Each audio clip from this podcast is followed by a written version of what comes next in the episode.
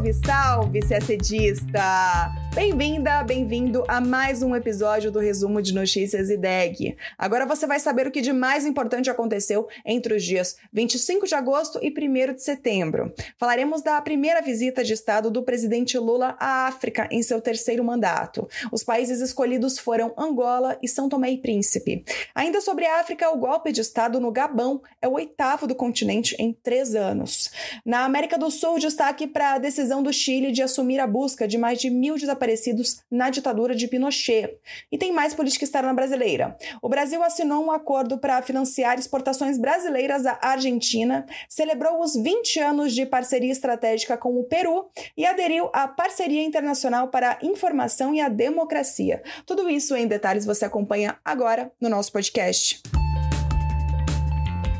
Começamos falando da primeira visita de Estado do presidente Lula à África. Primeira visita, é claro, neste terceiro mandato.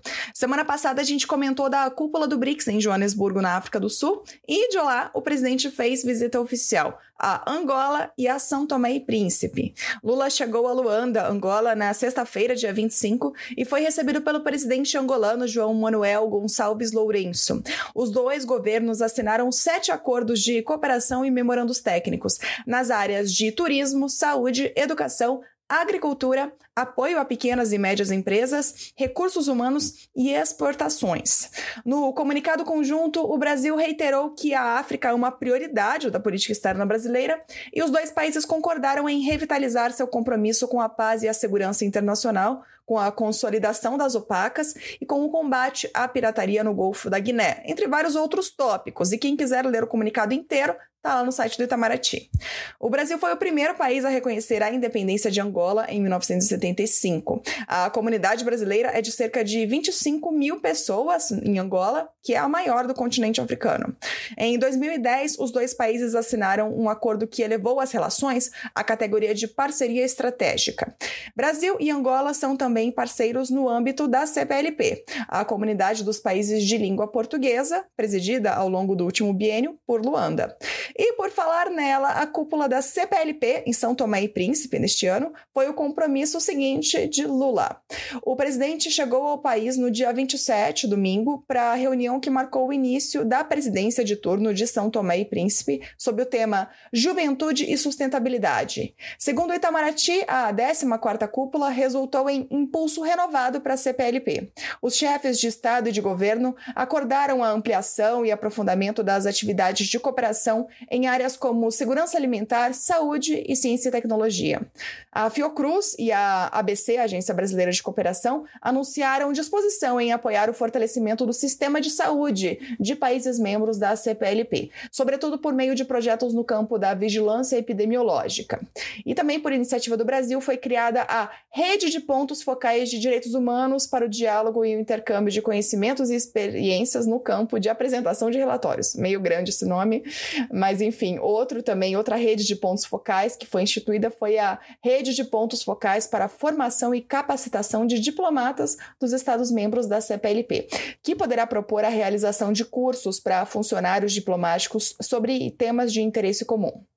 A Comunidade dos Países de Língua Portuguesa, CPLP, foi criada em 1996 na cúpula de Lisboa. Os membros são Angola, Brasil, Cabo Verde, Guiné-Bissau, Guiné Equatorial, Moçambique, São Tomé e Príncipe, Portugal e Timor-Leste. A CPLP é fundada no princípio da solidariedade e tem em seus estatutos quatro objetivos centrais: a concertação político-diplomática, a cooperação em todos os domínios, a promoção e a difusão da língua portuguesa e a cooperação econômica. Ainda falando de África, o continente registrou nesta semana o oitavo golpe de Estado em seu território em apenas três anos. Na quarta-feira, dia 30, oficiais das Forças Armadas do Gabão anunciaram que o líder Ali Bongo havia sido posto em prisão domiciliar. Bongo deveria assumir seu terceiro mandato consecutivo após vencer as eleições. A votação ocorreu no último sábado, dia 26. Os militares tomaram o poder logo depois do anúncio dos resultados da votação, na qual Ali Bongo teria sido reeleito com 64% dos votos. Ao justificar o golpe de Estado, os oficiais das Forças Armadas anunciaram que houve fraude eleitoral e acusaram o, bom, o presidente Bongo de corrupção. Eles afirmaram que que Ali Bongo fez pouco para compartilhar a riqueza petrolífera do país aos cerca de 2 milhões de habitantes do país. Além da anulação dos resultados do pleito, os militares anunciaram o fechamento das fronteiras e a dissolução de instituições estatais, incluindo o Senado e a Assembleia Nacional. O Gabão é a ex-colônia francesa na África mais recente a ter um golpe nos últimos anos, depois de Mali, Burkina Faso, Guiné e o Níger. O país fica na costa oeste, no sul do Golfo da Guiné. Lembrando que a costa ocidental da África faz parte do chamado entorno estratégico brasileiro. O Gabão faz fronteira com a Guiné Equatorial, com o Congo e com Camarões. O país foi uma colônia francesa até 1960 e desde então teve apenas três presidentes. O segundo, Omar Bongo, tinha um relacionamento bem próximo com a França. Só que a relação entre os dois países esfriou depois que o filho de Omar, que é Ali Bongo, o presidente que foi preso, venceu uma eleição disputada em 2009, e aí as autoridades francesas começaram uma longa investigação sobre corrupção envolvendo as posses de sua família. A investigação hoje não está mais ativa. Bom, agora voltando ao fato dessa semana, após ser preso pelos militares na quarta-feira, Ali Bongo afirmou que está resistindo e pediu para seus apoiadores mostrarem sua voz. Várias organizações regionais criticaram o movimento dos militares. A União Africana suspendeu o Gabão, cortando o país de todas as atividades e instituições do bloco até que a ordem constitucional seja restabelecida. O presidente da Nigéria, Bola Tinubu, que lidera a CDAO, a Comunidade Econômica dos Estados da África Ocidental, também expressou receio. Ele disse que tinha medo de que imitadores começassem a copiar esse, esses movimentos de golpe de Estado no continente e que esse medo se confirmou no Gabão. Aqui no Brasil, o Itamaraty publicou nota expressando seu apoio ao papel da União Africana e de outros atores regionais para a superação da atual crise. Também conclamou a busca de uma solução pacífica e acordada. Há pouco mais de um mês, as Forças Armadas também tomaram poder no Níger, a força. Os golpes se somam a outros seis que ocorreram no continente desde 2020. Guiné, Chad, Sudão, Mali e Burkina Faso passaram por movimentos semelhantes. Os dois últimos sofreram dois golpes cada um, o que confere mais instabilidade a uma região assolada por grupos extremistas e disputas de poder. Agora vamos à América do Sul. Na quarta-feira, dia 30, o presidente do Chile, Gabriel Boric, afirmou que o Estado chileno vai assumir pela primeira vez a busca de mais de mil presos desaparecidos durante a ditadura. Em setembro, completam-se 50 anos do golpe militar que derrubou o presidente legítimo do Chile, Salvador Allende, e instalou uma ditadura militar liderada por Augusto Pinochet. Passados 50 anos, o destino dessas mais de mil pessoas é uma das principais dúvidas da justiça do país. Durante décadas, a busca dos desaparecidos ficou a cargo quase exclusivamente das famílias, que encontraram os restos mortais de apenas 307 pessoas. A busca será agora um dever permanente do Estado e não apenas das famílias, disse Boric, emocionado, reconhecendo que a justiça demorou muito. Batizada de Plano Nacional de Busca da Verdade e da Justiça, a iniciativa é uma das principais promessas de governo de Boric. Até agora, o principal obstáculo para encontrar os desaparecidos tem sido a pouca colaboração das Forças Armadas chilenas, o que os familiares atribuem a um pacto de silêncio que se mantém desde a ditadura, que acabou em 1990. Com o retorno da democracia, em 90, foi criada a Comissão Nacional da Verdade e Reconciliação, que reconheceu as mais de 3.200 vítimas, incluindo mortos e desaparecidos deixados pela ditadura. Em 2003, foi aberta outra comissão oficial sobre prisão política e tortura, que reconheceu cerca de 38 mil torturados. Ainda aqui na nossa região, falamos de Argentina. Nesta segunda-feira, dia 28, o ministro da Economia argentino, Sérgio Massa, visitou o Brasil, onde se reuniu com o presidente Lula. Depois, ao lado do ministro da Fazenda, Fernando Haddad, Massa anunciou que os dois países chegaram a um acordo de 600 milhões de dólares para financiar exportações brasileiras para a Argentina. A fonte do financiamento será fruto da cooperação entre o Banco do Brasil, o BNDES e o Banco de Desenvolvimento da América América Latina e Caribe, na sigla CAF, mas a iniciativa ainda precisa de aprovação do Conselho Gestor do CAF, que se reunirá no dia 14 de setembro. Um acordo entre Argentina e Brasil para garantir a continuidade das exportações já vinha sendo trabalhado entre os dois países. Lembrando que a Argentina passa por uma série crise financeira e escassez de dólares, o que dificulta a compra dos produtos brasileiros e fica ruim para os dois lados.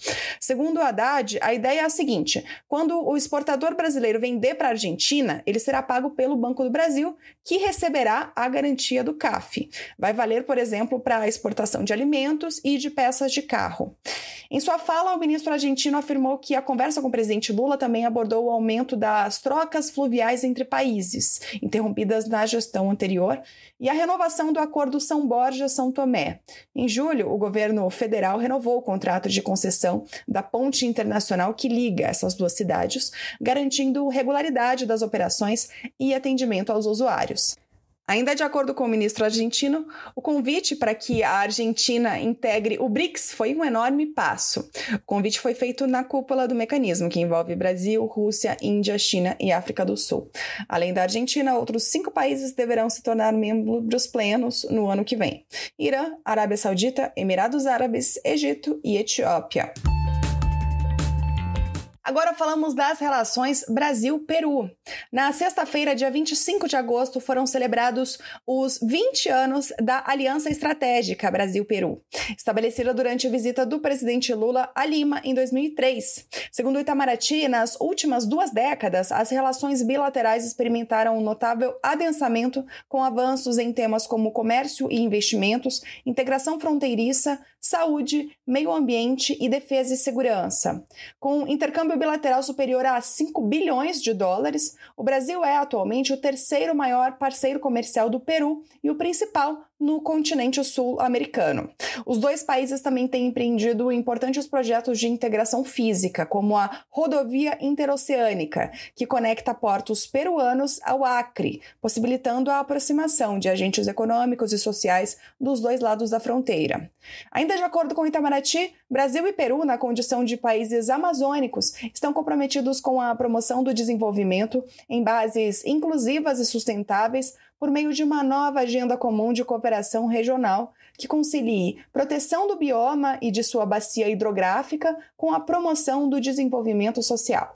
A nota do Itamaraty conclui dizendo que, nessa data auspiciosa para relações Brasil-Peru, o governo brasileiro reafirma seu compromisso com o avanço da aliança estratégica, com a certeza de que a exitosa parceria bilateral com o Peru proporcionará ainda maiores benefícios para os povos das duas nações. E uma última notícia de política externa brasileira. Na quinta-feira, dia 31 de agosto, o Brasil aderiu à Parceria Internacional para a Informação e a Democracia. Essa iniciativa reforça princípios comuns relacionados à defesa da circulação de informações confiáveis e da democracia. São, com o Brasil agora, são 51 países participantes. Segundo Itamaraty, ao se somar à parceria, o Brasil busca incentivar princípios de transparência, responsabilidade e neutralidade neutralidade em atividades de comunicação, inclusive em meios virtuais.